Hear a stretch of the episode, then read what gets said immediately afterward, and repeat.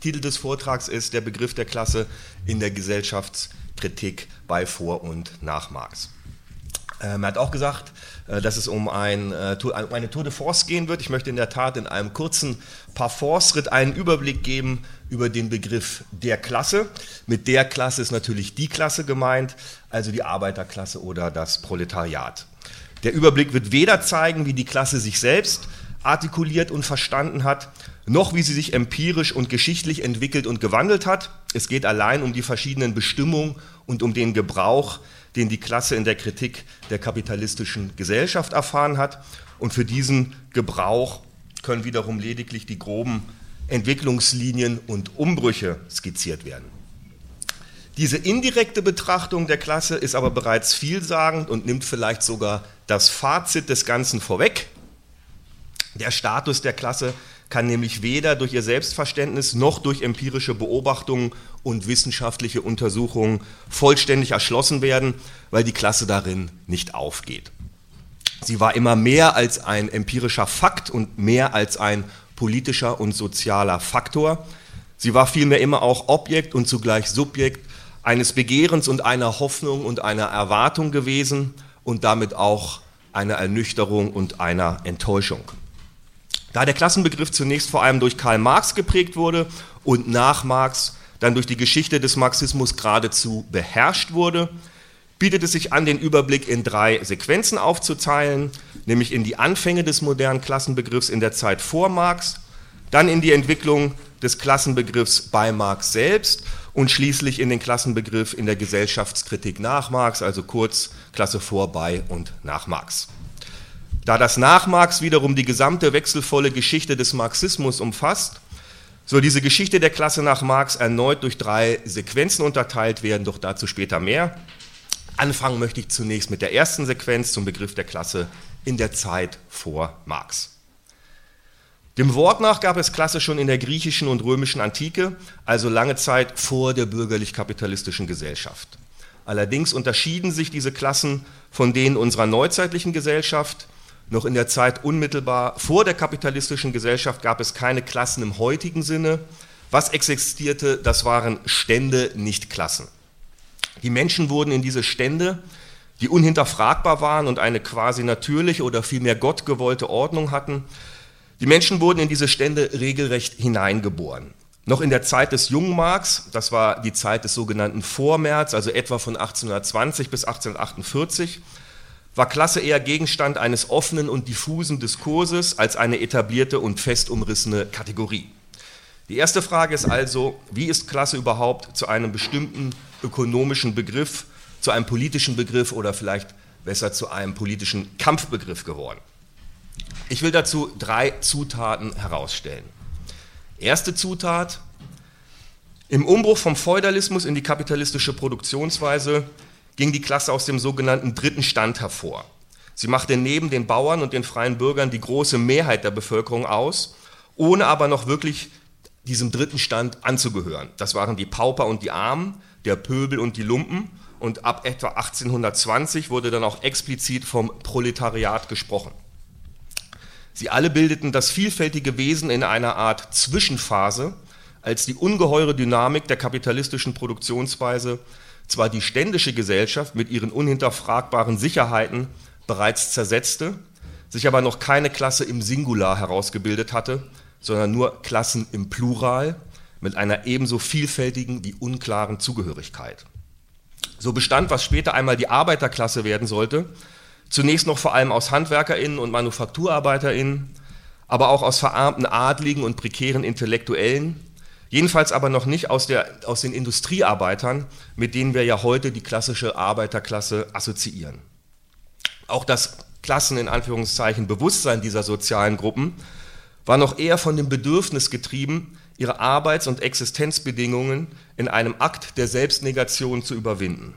Das Klassenbewusstsein war also noch nicht von dem Klassenstolz und dem positiven Bezug auf die Arbeit geleitet, wie wir das später von der Geschichte der Arbeiterbewegung und ihren großen Massenparteien und Massenorganisationen her kennen. Zweite Zutat. Was dann den Begriff der Klasse zunächst formte, war vereinfacht, aber treffend schlicht die Klassifizierung. Sie begann in den frühsozialistischen Diskursen, die bereits unabhängig von Marx und Engels existierten, aber diese Diskurse wurden keineswegs nur innerhalb der Wissenschaft und der Universitäten geführt. Vielmehr gab es im 17. und 18. Jahrhundert ein regelrechtes Begehren nach Klassifikation als solcher, wie etwa Michel Foucault eindrucksvoll gezeigt hat. Alles wurde im Zuge einer umfassenden Einteilung und Verwissenschaftlichung der Gesellschaft und ihrer Bereiche in einer regelrechten Vermessung der Welt klassifiziert. Auch im Bereich der politischen Ökonomie tauchen nun erste Versuche auf, eine produktive Klasse und produktive Arbeit zu bestimmen, etwa bei Adam Smith oder David Ricardo. Aber wie gesagt, diese Klassifizierung fand nicht vornehmlich im akademischen Raum und innerhalb der Wissenschaften statt. Vielmehr entstand überhaupt erst so etwas wie eine öffentliche Sphäre oder die Sphäre des öffentlichen Selbst. Politische Diskussionen und Treffen, Schriften und Gesänge, Veranstaltungen und Zusammenkünfte, Zeitschriften, Flugblätter und Plakate, aber auch Bars und Kneipen, Kleidung und Mode, Gebräuche und so weiter. Zusammengefasst all das, was später von E.P. Thompson in seinem bahnbrechenden Buch The Making of the English Working Class auf den, auf den Begriff gebracht wurde, wobei unter Making of performative, soziale und kulturelle Alltagspraxen zu verstehen sind, also Praxen, durch die ein soziales Subjekt wie Klasse sich allererst als solches konstituiert. Und drittens war dann natürlich die Bildung einer Klasse durch die Entstehung der kapitalistischen Ökonomie und durch die Industrialisierung mit ihrer ungeheuren Kraft der Formierung einer relativ homogenen Klasse von Arbeiter und Arbeiterinnen. Wir müssen daher zwei verschiedene Making of Class unterscheiden. Wir müssen das Making of Class durch subjektive und performative Praxen auf Seiten des Proletariats unterscheiden vom objektiven Building of Class, das durch die kapitalistische Industrialisierung bewirkt wird. Bei Marx verbanden sich dann alle diese Stränge sein Name steht für die historische Passage, in der Klasse zu derjenigen Kategorie wurde, wie wir sie heute kennen, wenn nicht durch Marx selbst, so doch durch die Geschichte des Marxismus. Damit also nun zu Marx und seiner Bestimmung der Klasse. Vereinfacht gesagt lassen sich für Marx drei Phasen unterscheiden, nämlich die eher philosophische Phase des jungen Marx, dann die politische des mittleren Marx und schließlich die politökonomische Phase des späten oder reifen Marx. Was zunächst den jungen philosophischen Marx angeht, so operiert er in seinen frühen Schriften, in denen er sich mit den Sozialisten und mit der Philosophie seiner Zeit auseinandersetzt, insbesondere mit Hegel, den Junghegelianern und Feuerbach. In dieser frühen Phase operiert er noch mit, einem mit entfremdungstheoretischen Überlegungen und einem anthropologisch gestimmten Gattungsbegriff.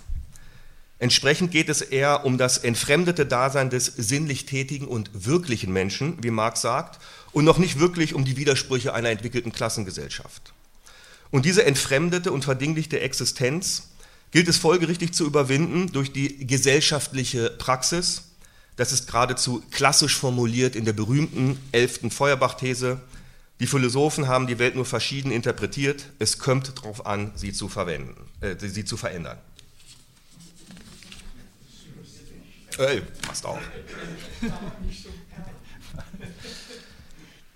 Die politische Bestimmung der Klasse des mittleren Marx fällt dann in die Phase der revolutionären Erhebung um 1848.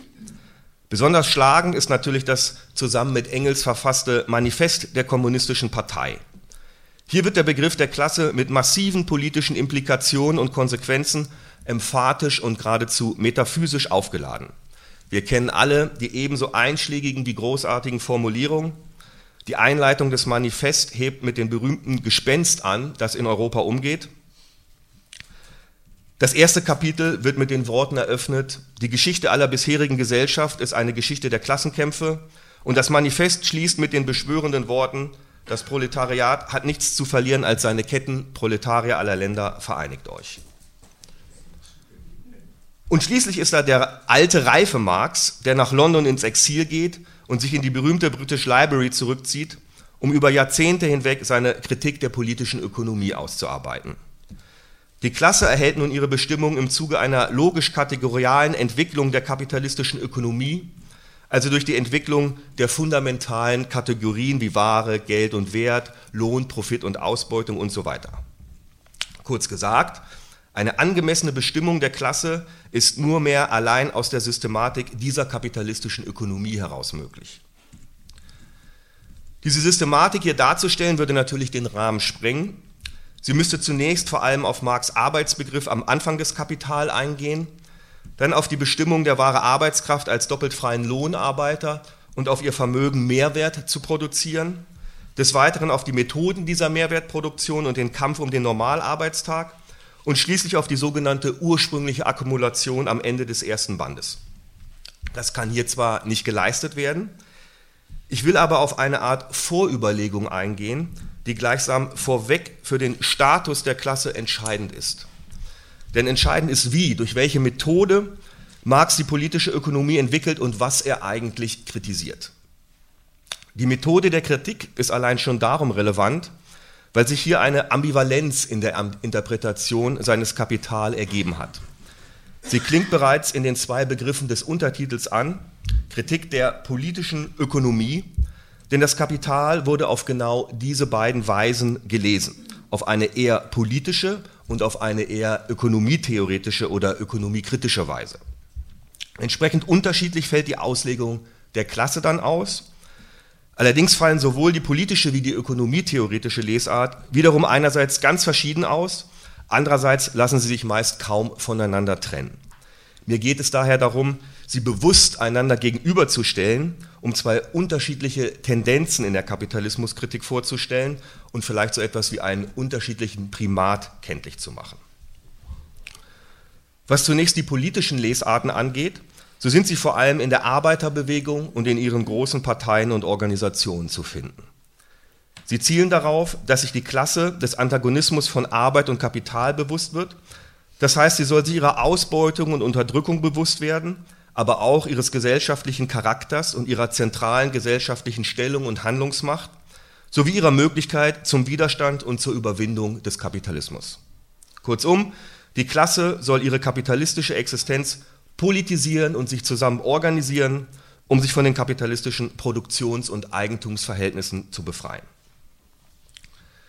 Die wissenschaftstheoretischen und ökonomiekritischen Lesarten sind dagegen vor allem im akademischen Raum zu finden. Sie legen das Kapital eher systematisch kategorial aus und interessieren sich dafür, wie die Ökonomie funktioniert und wie dieses Funktionieren überhaupt wissenschaftlich und zugleich kritisch darstellbar sein kann. Diese Lesarten bestimmen Arbeit und Kapital eher über ihre gemeinsame gesellschaftliche Form als über ihren antagonistischen Widerspruch. Diese Form wird als eine übergreifende und anonyme Macht entwickelt, der beide Klassen unterzogen sind, wenn auch in unterschiedlicher ökonomischer Stellung und mit ungleicher politischer Macht. Beide Lesarten enthalten eine implizite und auch oft, auch oft explizit geäußerte Kritik der jeweils anderen.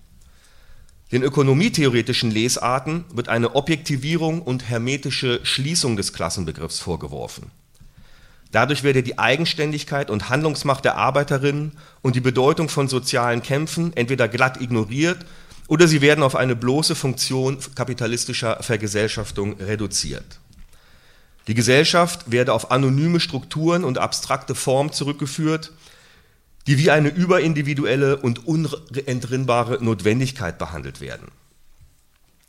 Der politischen Lektüre wird im Gegenzug vorgeworfen, aus Marx Kritik der Arbeit eine positive Wissenschaft mit revolutionärem Anspruch zu machen. Rein logisch kategorial bestimmt sei die Arbeiterklasse keine an sich revolutionäre und quasi schon sozialistisch bestimmte Kraft und auch und gerade ihre Organisierung und Kämpfe, so notwendig und fortschrittlich sie sein mögen, blieben dem Kapitalismus zunächst immanent.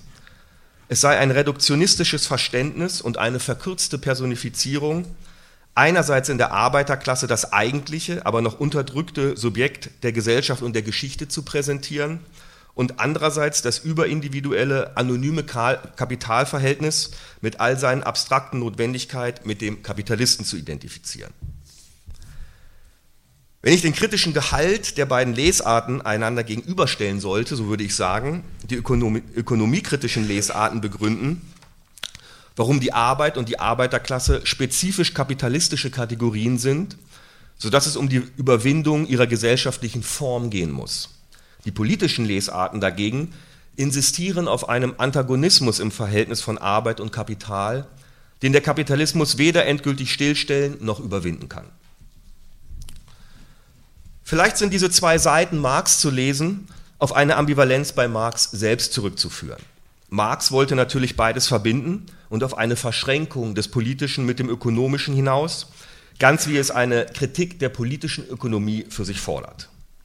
Gleichwohl wurde wiederholt von einem doppelten Marx gesprochen, von einem exoterischen politischen Marx einerseits, einem Marx des Klassenkampfes, der objektiven Arbeitswertlehre und einer Kritik vom Standpunkt der Arbeit und von einem gleichsam esoterischen Marx andererseits, das heißt einem Marx, der die Gesellschaft einer negativ gehaltenen Kritik unterzieht und Kritik meint hier in der Tradition von Kant und Hegel erstmal nur eine systematisch-kategoriale Entwicklung der kapitalistischen Produktionsweise.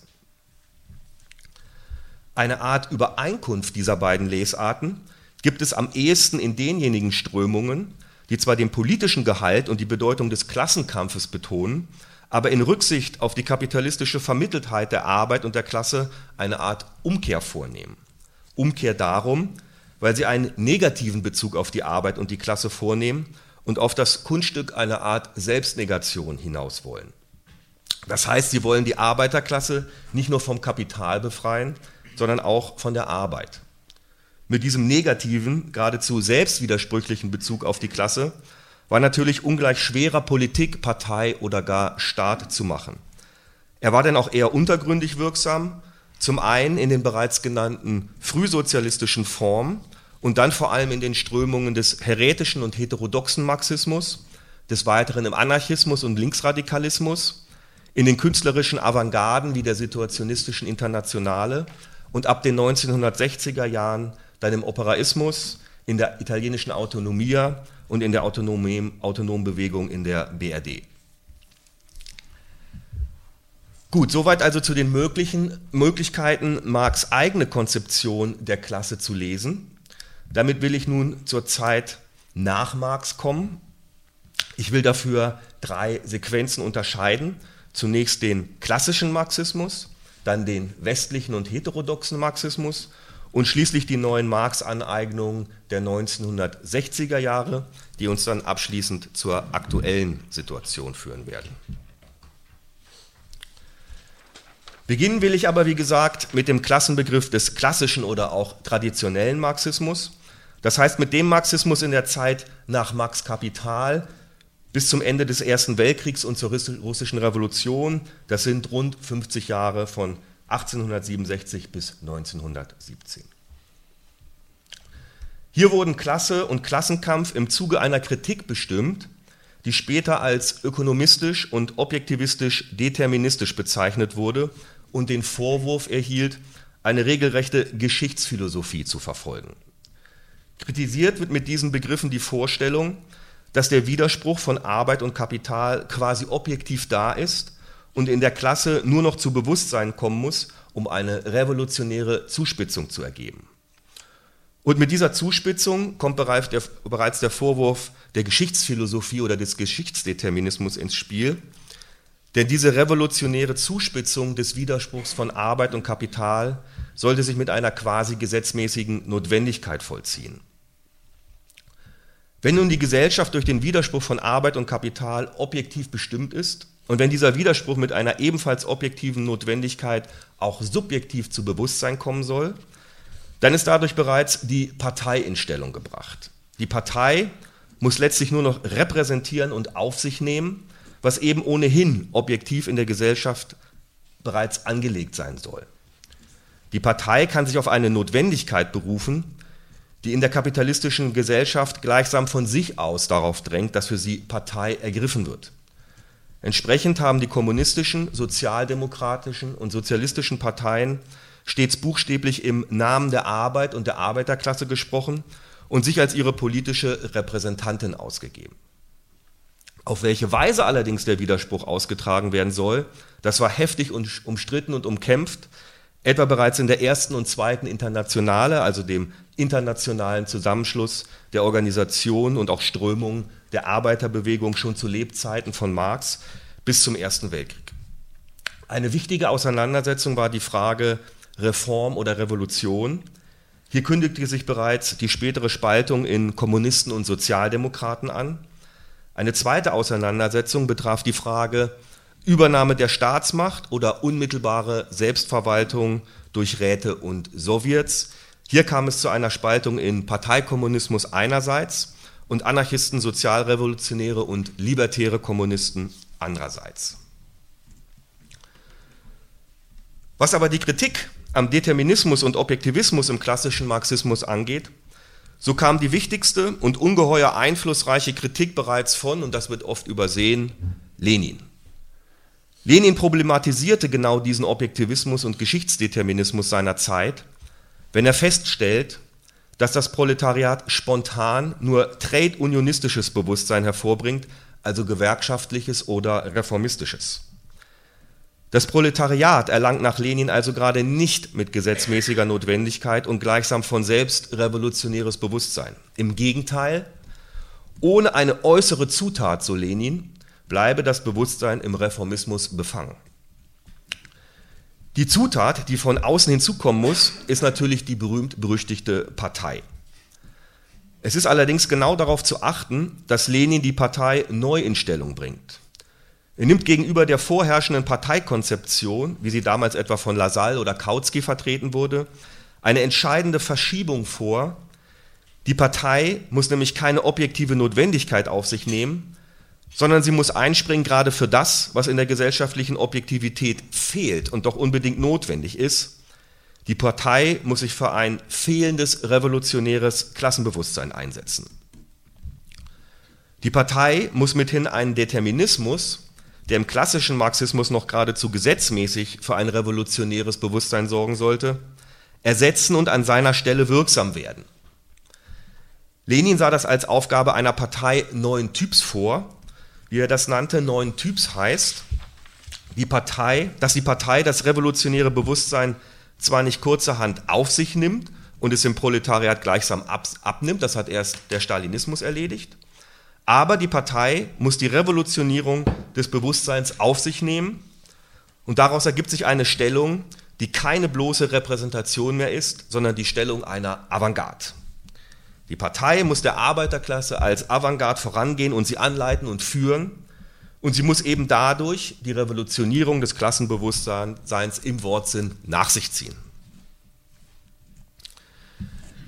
Diese äußere Zutat, die Lenin in die Klassenpolitik einbrachte, lässt sich auf einen prominenten Begriff bringen, nämlich den des subjektiven Faktors. Ich glaube, man kann sagen, dass diese Frage des subjektiven Faktors die Gesellschaftskritik des 20. Jahrhunderts geradezu beherrscht hat.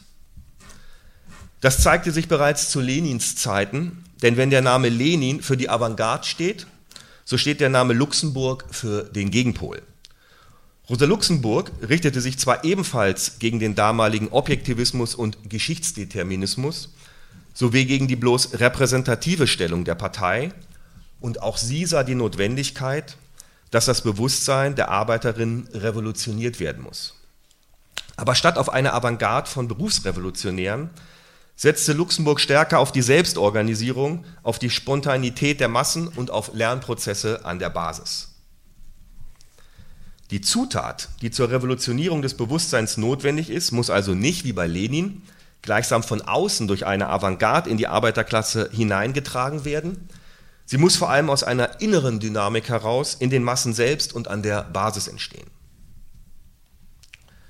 Während Lenin und Luxemburg bei aller Kritik am Objektivismus und Determinismus noch auf Seiten des klassischen Marxismus stehen, markiert die nächste Figur wie keine zweite den Übergang in den westlichen Marxismus. Es ist der junge Georg Lukács. Lukács ist für die Entwicklung des Klassenbegriffs von einschneidender Bedeutung, weil er erneut eine Verschiebung und eine Neubestimmung des subjektiven Faktors eingeführt hat, und zwar in seiner berühmten Aufsatzsammlung mit dem bezeichnenden Titel Geschichte und Klassenbewusstsein. Der entscheidende Unterschied sowohl zum Objektivismus im Marxismus als auch zu Lenins und Luxemburgs Fassung eines subjektiven Faktors ist, dass Lukács nicht unmittelbar vom Widerspruch von Arbeit und Kapital ausgeht. Er geht stattdessen von der Form der gesellschaftlichen Vermittlung der Arbeit aus, genauer von der wahren Form. Zudem ist für Lukács diese Warenform keine rein ökonomische Vermittlung. Vielmehr zieht er aus der Warenform Konsequenzen für die Erkenntnis und das Bewusstsein, wobei er das Phänomen der Verdinglichung und Entfremdung in den Mittelpunkt stellt. Diese Ausrichtung markiert wie keine andere den Übergang in den westlichen Marxismus und auch in die kritische Theorie. Und so befinden wir uns mit dem Klassenbegriff der drei Ls, also Lenin, Luxemburg und Lukács, auch bereits am Übergang in die zweite Sequenz der Klasse nach Marx, nämlich zum Gebrauch der Klasse im westlichen Marxismus und in der kritischen Theorie. Nach dem Ersten Weltkrieg und der Gründung der Sowjetunion tritt eine folgenreiche Spaltung innerhalb der Arbeiterbewegung ein. Die am Anfang noch recht offene Auseinandersetzung über die richtige Auslegung und Umsetzung der Marxischen Kapitalismuskritik weicht heftigen politischen Richtungsstreits und Machtkämpfen. In der Sowjetunion, aber auch in den kommunistischen Parteien des Westens entsteht ein Marxismus-Leninismus, kurz ML, der als wissenschaftlicher Sozialismus und Weltanschauung der Arbeiterklasse ausgegeben wird und der in den realsozialistischen Staaten über Jahrzehnte hinweg offizielle Staatsdoktrin wird. Er dient nicht zuletzt dazu, die Führung der Klasse durch die Partei festzuschreiben. In den Sozialdemokratien beginnt unterdessen eine schleichende Entsorgung des Marxischen Erbes. Der Klassenkampf weicht einer Politik des Klassenkompromisses und der Sozialpartnerschaft bis schließlich von Klassen dem Begriff wie der Sache nach allenfalls noch im linken Flügel und in den Jugendorganisationen gesprochen wird. Mit dieser großen Spaltung in den autoritären Parteikommunismus einerseits und die reformistische Sozialdemokratie andererseits entstehen aber auch Strömungen, die jeweils einen eigenständigen Weg in Abgrenzung zu beiden Lagern suchen. Die wichtigsten sind der Austromarxismus und der Linkssozialismus sowie der libertäre Rätekommunismus oder auch der Linkskommunismus. Ebenfalls in kritischer Distanz zu beiden großen Lagern entsteht aber auch der westliche Marxismus und der ist für die Entwicklung des Klassenbegriffs insofern einschneidend, als er eine Absetzbewegung von der Klassenpolitik vornimmt. Die Initialzündung für diesen westlichen Marxismus war, wie gesagt, bereits Lukács berühmte Aufsatzsammlung von 1923 und der westliche Marxismus dauerte dann wie die erste Sequenz ungefähr 50 Jahre, nämlich bis zu den neuen Marx-Aneignungen, die dann in den 60er Jahren im Vorfeld von 1968 entstanden und zu denen wir dann als nächstes kommen werden. Zunächst aber, was zeichnet diesen westlichen Marxismus aus? Der westliche Marxismus betreibt im Gegensatz zur dogmatischen Schließung im Marxismus-Leninismus in dreifacher Hinsicht eine Öffnung. Die erste Öffnung betrifft den Status des Marxischen Werks, wo der Marxismus-Leninismus Lösung durch eine revolutionäre Wissenschaft sieht und sie zu den Lehrsätzen des historischen und dialektischen Materialismus aufbaut, sieht der westliche Marxismus Probleme. Genauer gesagt sieht er eine Vergesellschaftung derjenigen Probleme, welche bereits die Philosophie des deutschen Idealismus aufgegeben hatte und die durch Marx materialistisch vom Kopf auf die Füße gestellt wurde und eine Art Vergesellschaftung erhielten. Während daher der ML den Kampf der Weltanschauung ausruft, kämpft der westliche Marxismus bescheiden und in einer Art Rückzugsgefecht um ein angemessenes Gegenstands- und Problembewusstsein und sieht in Marx Ökonomiekritik keine revolutionäre Wissenschaft, sondern nur eine Kritik. Des Weiteren erhält auch Marx Kapital selbst eine Öffnung, indem es statt als kontinuierliche Weiter- und Höherentwicklung und geschlossene Theorie nur als unabgeschlossenes Werk behandelt wird. Und die dritte Öffnung, der westliche Marxismus öffnet die Kapitalismuskritik anderen geisteswissenschaftlichen Strömungen seiner Zeit, vor allem der Psychoanalyse, der Phänomenologie, dem Neokantianismus und dem Existenzialismus, aber auch der Kunst, der Ästhetik und der Kulturtheorie. Alle drei Öffnungen leiten einen regelrechten Umbruch ein. Der Umbruch tritt durch eine umfassende Abkehr von den emphatischen, um nicht zu sagen revolutionären Erwartungen an die Entwicklung des Klassenbewusstseins und des Klassenkampfes ein. Mehr noch, es ist eine Abkehr vom Fortschrittsdenken überhaupt. Die vielleicht spektakulärste Abkehr nimmt Walter Benjamin in seinen Geschichtsthesen vor, in denen er sich vom Fortschrittsdenken ab und einer anderen Zeitlichkeit zukehrt, der Zeitlichkeit eines schwachen Messianismus, der keine lineare Folgerichtigkeit erfüllt und die Geschichte abschließt. Vielmehr tritt durch den schwachen Messianismus das Unabgegoltene der Vergangenheit ein. Ähnlich einschneidend war Ernst Bloch, der, um den Kommunismus als den Tagtraum der Menschheit zu retten, auf das Utopische zurückgreift. Und es gibt noch ein drittes Merkmal des westlichen Marxismus neben den genannten drei Öffnungen und neben der Abkehr vom Fortschrittsdenken, nämlich eine Spaltung. Die Einheit von Theorie und Praxis, die noch die Stärke des klassischen Marxismus ausmachte, als die großen politischen Anführerinnen auch wichtige Theoretikerinnen waren, Luxemburg, Lenin, Trotzki, Lassalle, Kautsky und Marx selbst. Diese Einheit von Theorie und Praxis scheint auf unabsehbare Zeit zerbrochen. Zusammengenommen haben wir es also mit nichts weniger als einer grundsätzlichen Neuausrichtung in der Gesellschaftskritik zu tun. Diese umfassende Neuausrichtung wurde notwendig, zunächst nach den Erfahrungen des Ersten Weltkriegs, bevor dann der Aufstieg des Faschismus in den 20er Jahren und schließlich der Nationalsozialismus an der Macht und der Holocaust endgültig nach einer Neuausrichtung in der Gesellschaftskritik verlangten. Die radikalste Problematisierung formulierte wohl die kritische Theorie, deren bekannteste Vertreter Horkheimer, Adorno und Marcuse sein dürften. Die kritische Theorie hat die Aufgabe der Kritik regelrecht umgekehrt. Nun ist nicht mehr das fehlende revolutionäre Bewusstsein das Problem und auch nicht ein lediglich reformistisches Bewusstsein.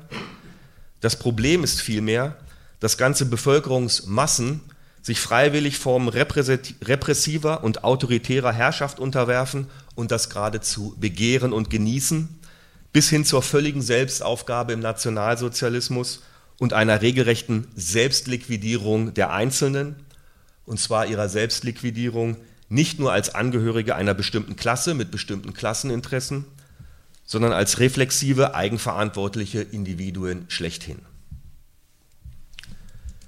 Mit ihrer Neuausrichtung brechen der westliche Marxismus und die kritische Theorie geradezu mit dem Axiom des Materialismus schlechthin, nämlich mit dem Axiom, das Marx in seinem berühmten Satz formuliert hat, das gesellschaftliche Sein bestimmt das Bewusstsein.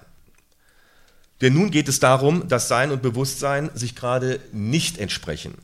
Diese Lücke zwischen Sein und Bewusstsein kommt einer großen Entdeckung gleich, die Zug um Zug zum eigentlichen Gegenstand der Kapitalismuskritik wird.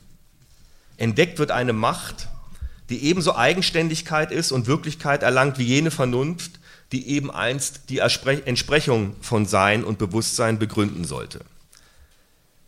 Diese Macht muss eine ebenso eigenständige und wirkungsvolle Macht sein wie die Vernunft, weil sie nichts ist als die andere, dunkle und destruktive Seite der Vernunft selbst.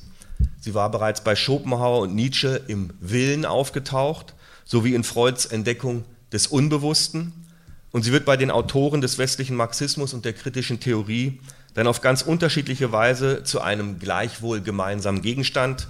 Die Rede ist von der Ideologie. Von nun an ist es nicht mehr möglich, die ökonomische Produktion zu trennen von der Produktion ideologischer Effekte.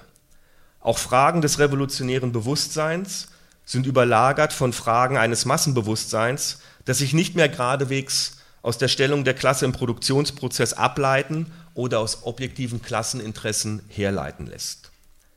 Stattdessen muss es neben der Kritik der ökonomischen Produktion noch um eine andere Produktion geben, gehen, eben um die Produktion von Ideologien, also um Verdinglichung, falsches Bewusstsein, Fetischismus, aber auch kulturelle Hegemonie und so weiter. Damit verschiebt sich die Produktion seit jeher die eherne ökonomische Basis, aus welcher der Marxismus seine politischen Schlussfolgerungen zog, ausgerechnet in die Sphäre der Zirkulation. Oder vielmehr ist die Zirkulation selbst eine Sphäre der Produktion. Sie ist Produktion der Form des Bewusstseins, des Denkens und des Ideologischen, wobei Zirkulation aber nicht nur den ökonomischen Austausch meint, sondern auch den Austausch und die Zirkulation von Zeichen und Formen der Kommunikation, des Kulturellen und des Ästhetischen, sowie überhaupt die ganze Welt der Erscheinung und der Phänomene. Im westlichen Marxismus und in der kritischen Theorie verschiebt sich also, vereinfacht zusammengefasst, die Kritik weg von Arbeit und Produktion in Bereiche, die klassischerweise als Überbau daraus abgeleitet wurden und die vormals einen eher nachträglichen und uneigentlichen Status hatten. Gut, damit will ich diese zweite Sequenz einer Klasse nach Marx abschließen und zur dritten Sequenz nach dem klassischen und nach dem westlichen Marxismus kommen, zu den neuen Marx-Aneignungen der 1960er Jahre. In den 1960er Jahren, nach den Jahren des Wiederaufbaus und der Konsolidierung einer fordistisch und keynesianisch geprägten Nachkriegsgesellschaft, brachen sich in einer neuen Marx-Aneignung und in einer Relektüre des Kapitals Bedürfnis wie Unzufriedenheit einer ganzen Generation Bahn. Die Unzufriedenheit betraf sozusagen die Gesamtsituation der Nachkriegszeit, den Antikommunismus, die Standardisierung und Normierung des Lebens, die Spießigkeit und Langeweile. Sie betraf aber auch die politischen Formen und die klassischen Analysen des Marxismus, die keine Alternative zu bieten schienen. Das führte wiederum zu dem Bedürfnis nach neuen Formen, nicht nur in der Politik, sondern im Sozialen und im Leben ganz allgemein. Dazu kam der Aufruhr in anderen Weltregionen, die Revolution in Kuba und China, der Vietnamkrieg, der Einmarsch der Sowjetunion in Ungarn und der CSSR und so weiter. In diesem Klima kam es in gleich einer ganzen Reihe westlicher Nachkriegsgesellschaften nun zu einer Rückbesinnung auf Marx und zu einer Relektüre seiner Texte, und das führte zur bis heute umfassendsten Erneuerung einer Kritik nach Marx. Trotz dieser Breite ist die Erneuerung an die Kontexte der einzelnen Länder gebunden, an ihre ökonomische Situation, an ihre politischen und sozialen Auseinandersetzungen, ihre Ideengeschichte und ihre kommunistische Tradition und vor allem an den Bruch mit dieser kommunistischen Tradition. So entstanden recht eigenständige Lesarten des Kapital, wobei sich hinter dem unscheinbaren Begriff Lesarten regelrechte Methoden verbergen, das heißt eigenständige Methoden der Auslegung und des Gebrauchs des Kapitals. Und darüber erhielten auch der Begriff und der politische Gebrauch der Klasse sowohl eine Erneuerung wie eine Vervielfältigung. Ich will nur die drei vielleicht einflussreichsten neuen Lesarten kurz vorstellen, den Operaismus in Italien, den Strukturalismus in Frankreich und die neue Marx-Lektüre in Deutschland. Die erste dieser neuen Kapitallesarten kam bereits Anfang der 1960er Jahre vom Operaismus, der in Italien in enger Wechselwirkung mit einer Analyse der italienischen Nachkriegssituation sowie den Arbeitskämpfen dieser Zeit entstand. In Anspielung auf die kopernikanische Wende wird er als eine subjektive Wende des Marxismus bezeichnet. Diese Wende war zum einen eine Abkehr vom Objektivismus und Determinismus, der im Marxismus Italiens nach wie vor wirksam war, besonders in der starken kommunistischen Partei, der vom Operaismus vorgeworfen wurde, eine quasi objektive Gesetzmäßigkeit in der Gesellschaft und der Geschichte am Werk zu sehen und die Klassenpolitik an die Partei zu delegieren. Der Operaismus entwickelte demgegenüber sein Verständnis von Klasse auf der Basis von vier Begriffen, denen er sich in Theorie wie Praxis verpflichtet fühlte, der Autonomie, dem Antagonismus, dem Primat und der Einseitigkeit des Arbeiters. Zusammengenommen ergeben die vier Begriffe die genannte subjektive Wendung, mit der sich der Operaismus in eine Konfrontation zur offiziellen kommunistischen Parteipolitik brachte. Also um die Konfrontation mal anschaulich zu machen, die Kommunistische Partei beanspruchte, den gesellschaftlichen Charakter der Arbeit und ihre produktive Bedeutung politisch zu repräsentieren, vom Kapital zu befreien und geradewegs zum Wohl der ganzen Nation zum Sozialismus zu führen. Der Operaismus bezieht sich dagegen auf die produktive und kreative Kraft, die im Antagonismus der Arbeiter liegt, das heißt in ihrem Widerstand gegen ihre kapitalistische Anwendung und Ausbeutung, aber auch in ihrer Autonomie und in der Einseitigkeit, mit der die Arbeiterinnen ihre Interessen gerade ohne Rücksicht auf das Wohl der Nation und der Gesamtbevölkerung verfolgen. Anfang der 1970er Jahre kam es allerdings bereits zu einem Umbruch innerhalb des Operaismus, nämlich in den sogenannten Postoperaismus. Der Postoperaismus ist heute vor allem durch Antonio Negri einem breiteren Publikum bekannt geworden. Soweit zu Italien kommen wir zur Situation in den 60er Jahren bei uns in Westdeutschland und zum Teil gilt es auch für die DDR. Die Marx-Aneignung in Deutschland wird als Phase der Rekonstruktion der politischen Ökonomie bezeichnet, eine formanalytisch werttheoretische Kapitallesart, die sich im Zuge dieser umfassenden Rekonstruktion etablierte, wird mittlerweile neue Marx-Lektüre genannt. Diese Lesart ist interessanterweise der operaistischen geradezu entgegengesetzt, denn während der Operaismus die Subjektivität des Arbeiters als die treibende Kraft in der gesellschaftlichen Entwicklung untersuchte, wird in Deutschland die Konstitution ökonomischer Objektivität rekonstruiert. Diese Objektivität beruht gerade nicht auf der Macht der Arbeiterinnen und ihrer Kämpfe, sie re resultiert aus der Form kapitalistischer Vermittlung, die als Wert, Geld und Kapitalform entwickelt wird. Auch Klasse wurde im Rahmen dieser logisch-systematischen Lektüre bestimmt Allerdings wurde die Klasse allein schon darum keiner tieferen Analyse unterzogen, jedenfalls in aller Regel, weil sich die Rekonstruktion auf den ersten Band des Kapitals konzentrierte und hier wiederum auf den Anfang und die Wertformanalyse.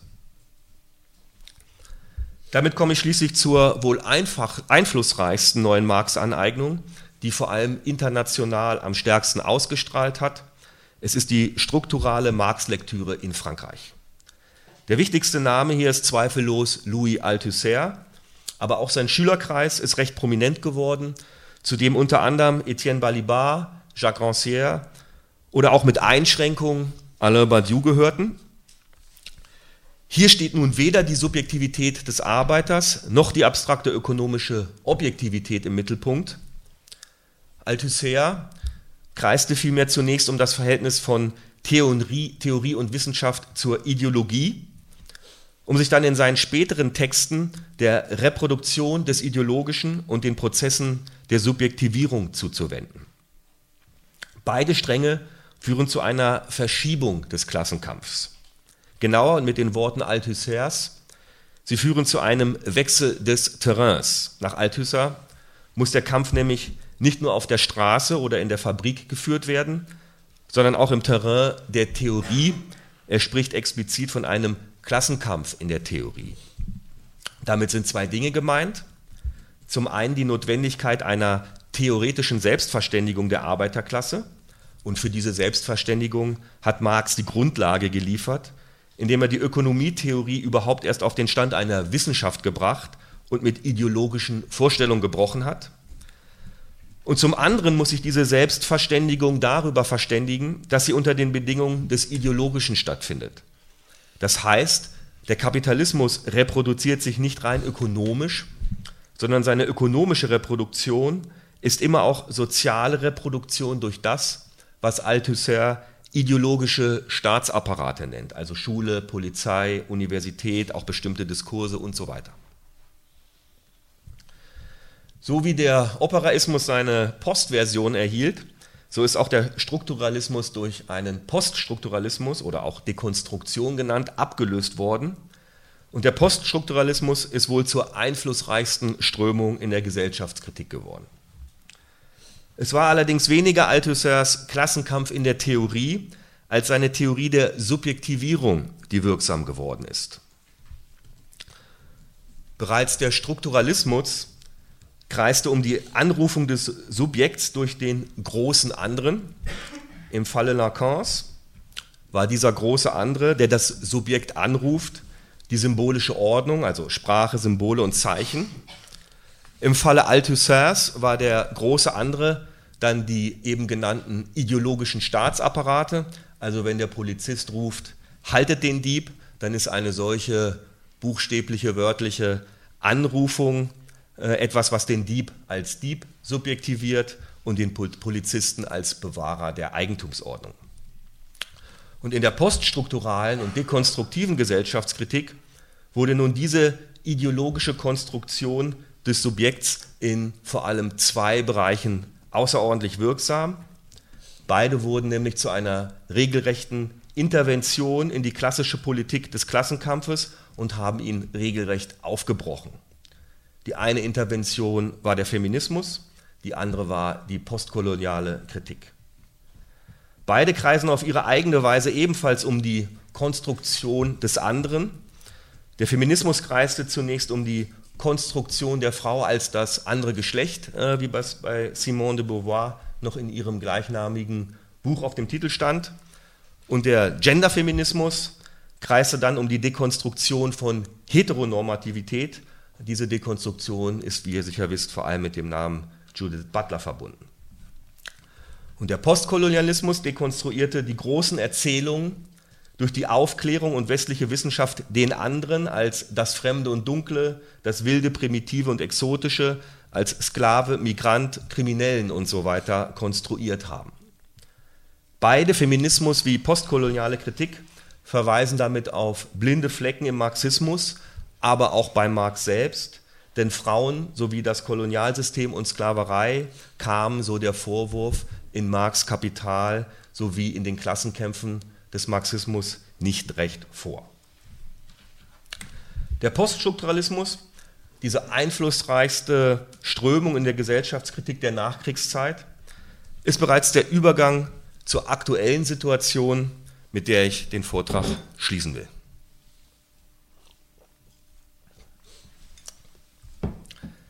Die 1960er Jahre waren die Zeit eines gesellschaftlichen Auf- und Umbruchs und sie leiteten das sogenannte rote Jahrzehnt der 70er Jahre ein.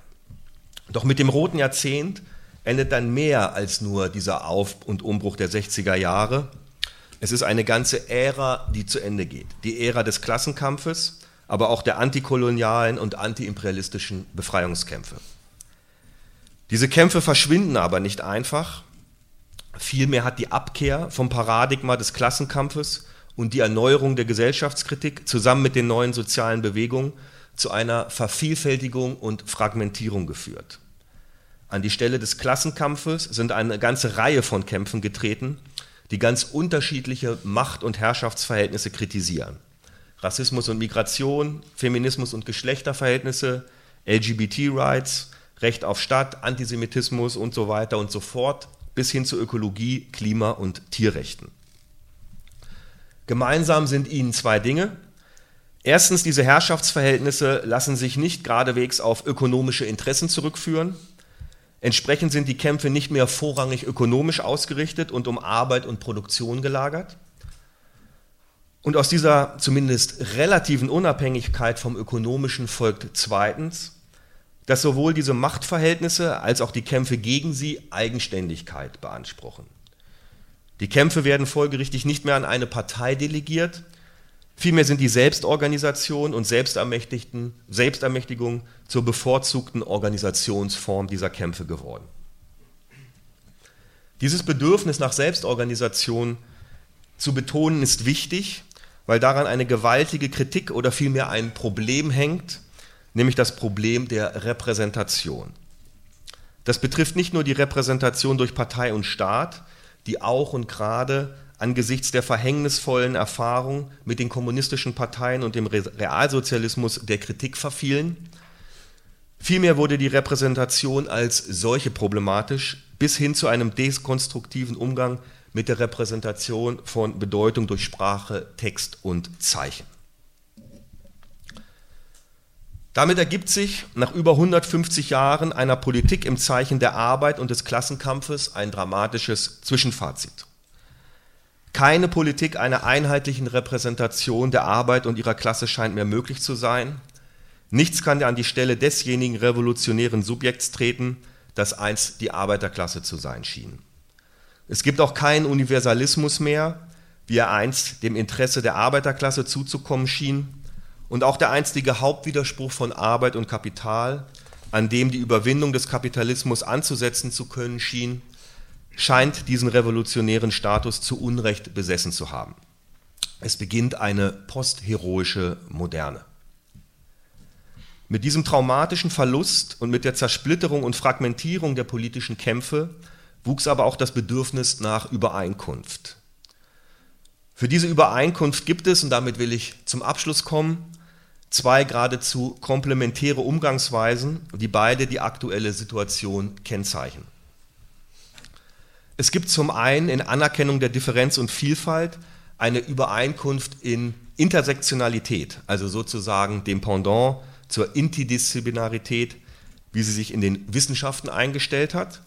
Das heißt, soziale Kämpfe verlaufen entlang der Achse Class, Race und Gender, wobei diese Achse um weitere Machtverhältnisse und Kämpfe verlängerbar ist und Class eher das Prekariat, aber auch die Multitude adressiert als das klassische Industrieproletariat. Und zum anderen gibt es eine Übereinkunft in einem Universalismus, der tatsächlich übergreifend funktioniert und der all der Vielfalt und all den Differenzen gegenüber gleichgültig ist. Diese Übereinkunft findet sich im sogenannten Postmarxismus. Allerdings ist dieser Universalismus nur durch eine Art Aus Ausweichbewegung zu haben, denn Kennzeichen des Postmarxismus ist erneut eine Verschiebung. Diesmal ist es keine Verschiebung weg von Arbeit und Produktion zu Zirkulation und Überbau. Es ist auch keine Verschiebung in die Bereiche der gesellschaftlichen und individuellen Reproduktion wie in den neuen sozialen Bewegungen seit den 1960er Jahren, sondern nun geht es um eine Verschiebung weg von einer politischen Ökonomie hin zu einer regelrechten politischen Ontologie. Ontologie heißt, die Gesellschaftskritik findet statt durch eine, durch eine Analyse der Ökonomie und statt durch ökonomische Kategorien durch eine geradezu emphatische Beschwörung des Politischen statt. Genauer gesagt wird eine Differenz aufgetan zwischen der Politik und dem Politischen. Während mit Politik die herkömmlichen Formen politischer Repräsentation gemeint sind, wie Partei, Parlament und Staat, ist das Politische in einem emphatischen Sinne genau das, was sich diesen Formen der politischen Repräsentation entzieht.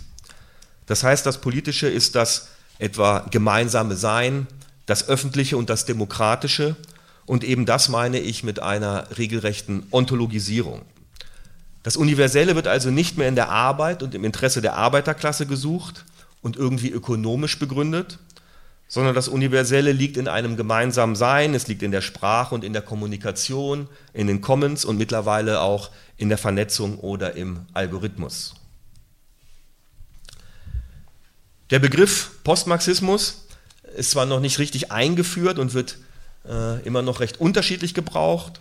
Ich will aber zum Abschluss versuchen, einige der Autoren, die mitunter als Postmarxisten bezeichnet werden, wenigstens stichpunktartig mit ihrer Idee kurz vorzustellen. Da ist zunächst Jacques Derridas schwacher Mechanismus in der Tradition von Walter Benjamin. Eine andere Gesellschaft tritt unerwartet ein wie ein Dieb in der Nacht. Das heißt, ein solches Ereignis einer anderen Gesellschaft kann weder politisch erzwungen werden, noch folgt es aus einer ökonomischen Notwendigkeit oder einer geschichtlichen Entwicklung aber man muss sich diesem Ereignis gegenüber gastfreundlich zeigen, wie Derrida sagt, auf das es eintreten möge. Deleuze und Guattari situieren revolutionäre Subjektivität im Feld der Wünsche und der Kräfte. Sie haben in einer Art Mapping Kraftlinien und Diagramme von Kräfteverhältnissen erstellt, um die Wirkungspunkte für, für politische Interventionen und vor allem von Subversionen zu bestimmen. Die Klasse und ihre Kämpfe werden ersetzt durch rhizomatische und nomadische Konzepte und durch sogenannte minoritäre und Mikropolitiken. Bei Alain Badiou gibt es dagegen am ehesten eine echte Reformulierung der klassischen Revolutionstheorie. Allerdings wird sie reformuliert durch eine veritable mathematische Formalisierung. Vereinfacht gesagt wird die Revolution bei Badiou mit der Mengenlehre Kantors als Ereignis gefasst. Auch die Arbeiterklasse wird auf eine mengentheoretische Weise bestimmt. Die Arbeiterklasse ist nämlich nicht einfach der Bourgeoisie direkt entgegengesetzt, sie ist vielmehr derjenige Teil der Gesellschaft, der von der Bourgeoisie nicht totalisiert und universalisiert werden kann, der also in der bürgerlichen Gesellschaft bei aller Integration nicht aufgeht ohne Bruch. Jacques Rancière kreist auf ähnliche Weise wie Badiou um den revolutionären Status des zugleich ein- und ausgeschlossenen Teils, allerdings nicht wie Badiou in mathematisch-mengentheoretischer Formalisierung, sondern in Kategorien vor allem des Ästhetischen. Und dieses Ein- und Ausgeschlossene muss auch nicht notwendigerweise die Klasse sein. Es kann auch der Sklave im alten Rom oder der Sans-Papier von heute sein. Eine militantere und aktivistischere Version des Ereignisses als bei Derrida mit seinem schwachen Messianismus und bei Badiou mit seiner mathematischen Formalisierung, bieten anarchistische und insurrektionistische Gruppen wie etwa das Unsichtbare Komitee oder die Gruppe Tikkun, die eine imaginäre Partei für den kommenden Aufstand propagieren. Im Postoperaismus von Antonio Negri und Michael Hart gibt es dann am ehesten eine Art Reformierung, Reformulierung des klassischen Klassenkampfes. An die Stelle der Klasse tritt allerdings die Multitude, die Aufgabe der Partei übernimmt die konstituierende Macht der Menge, die Produktionsmittel sind die Commons und so weiter. Es ließen sich schließlich auch bestimmte Überlegungen von Giorgio Agamben oder Jean-Luc Nancy zur kommenden oder zur unverfügbaren Gemeinschaft anschließen. Es gibt aber auch eine Diskussion, die man ebenfalls als postmarxistisch bezeichnen könnte, die aber eine eigenständige Version entwickelt, die also nicht über den Poststrukturalismus vermittelt auf Marx zurückgreift. Es sind die Diskussionen um das Ende der Arbeitsgesellschaft und die finale Krise des Kapitalismus. Solche Diskussionen finden unter anderem in den Zeitschriften Krisis und Exis, Exit, Endnotes und Cosmoprolet statt. Hier geht es darum, dass der Kapitalismus zunehmend nicht mehr verwertbare und ausbeutbare Arbeitskräfte freisetzt, dass er dadurch in die Krise gerät und eine sogenannte Surplus-Population oder auch ein Surplus-Proletariat produziert. Gut, damit will ich den Parforce-Ritt abschließen. Wie eingangs gesagt, ging es nicht darum, die Klasse möglichst exakt theoretisch zu bestimmen oder ihre Geschichte möglichst vollständig zu rekonstruieren. Zu rekonstruieren und zu bestimmen galt es im Gegenteil, die Umbrüche und Verschiebung im Begriff und Gebrauch der Klasse, um darüber zu erschließen, wofür die Klasse eigentlich steht und was sozusagen durch alle Umbrüche hindurch und unabhängig von Aufstieg und Niedergang einer Klassenpolitik auf sich insistiert. Wir haben gesehen, dass der klassische Marxismus im Widerspruch von Arbeit und Kapital noch eine regelrechte objektive Notwendigkeit angelegt sah. Der Widerspruch sollte gleichsam von sich aus zur Überwindung des Kapitalismus und zum Sozialismus drängen. Lenin, Luxemburg und Lukács formulierten dann eine Kritik an diesem Objektivismus und, in der, und der darauf aufbauenden Klassenpolitik. Alle drei stoßen nämlich auf die Notwendigkeit eines subjektiven Faktors, ohne den die objektiven Bedingungen für eine Revolution nie reif und vollständig sind. Am wirkungsmächtigsten wurde dabei Lenins Partei, die über Jahrzehnte hinweg die Klassenpolitik an die Partei delegierte. Die zweite Sequenz, der westliche und heterodoxe Marxismus und die kritische Theorie, kreiste dann ebenfalls um die Subjektivität, aber nun ging es nicht mehr darum, die objektive Notwendigkeit der Revolution um einen subjektiven Faktor zu ergänzen. Vielmehr ist die Subjektivität als solche problematisch geworden.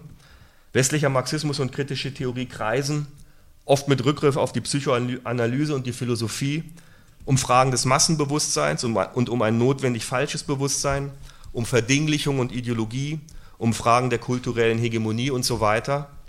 Und damit verschiebt sich die Kapitalismuskritik von Arbeit und Produktion zu Formen gesellschaftlicher Vermittlung und des Überbaus.